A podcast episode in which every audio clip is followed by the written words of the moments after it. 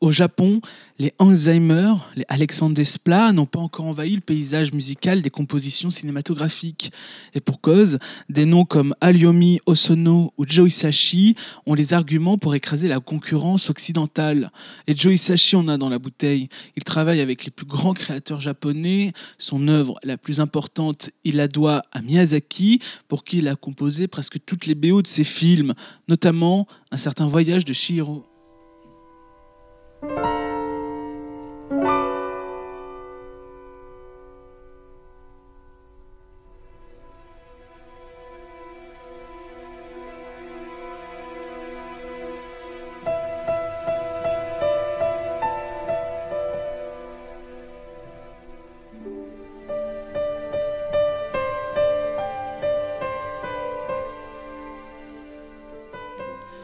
Le film commence dans une voiture, à l'intérieur une famille, les parents sérieux devant la route et la fille à l'arrière, fatiguée.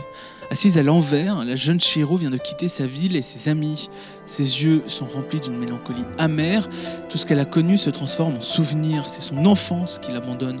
Moment de transition pour le personnage où tout doit être reconstruit. La suite, vous la connaissez. La gamine va tenter de sauver ses parents d'un terrible maléfice qui a transformé ces derniers en cochons.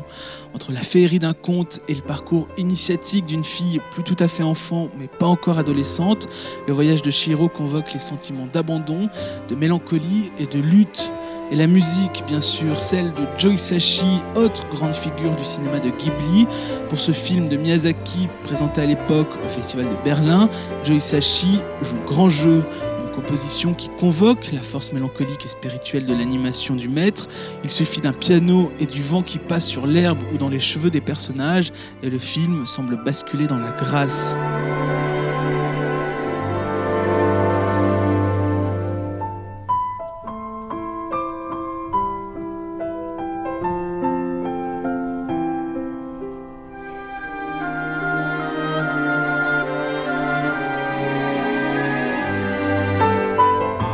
Miyazaki et Isashi vous font prendre des trains fantômes interminables.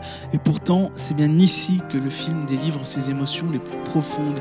Alors que Shihiro et ses amis doivent retrouver la sœur de la sorcière Yubaba, leur trajectoire prend la forme de stations de train dans lesquelles ils vont passer une longue journée. Le film semble s'arrêter, la mélancolie des héros se mélange à l'horizon du train, le tout sublimé par les notes de piano de Aisashi. Le voyage de Shiro reste une œuvre importante de ce début de siècle, faisant passer littéralement Miyazaki au rang de maître aux yeux du monde et de fidèle raconteur d'histoire aux oreilles des plus jeunes et des moins jeunes.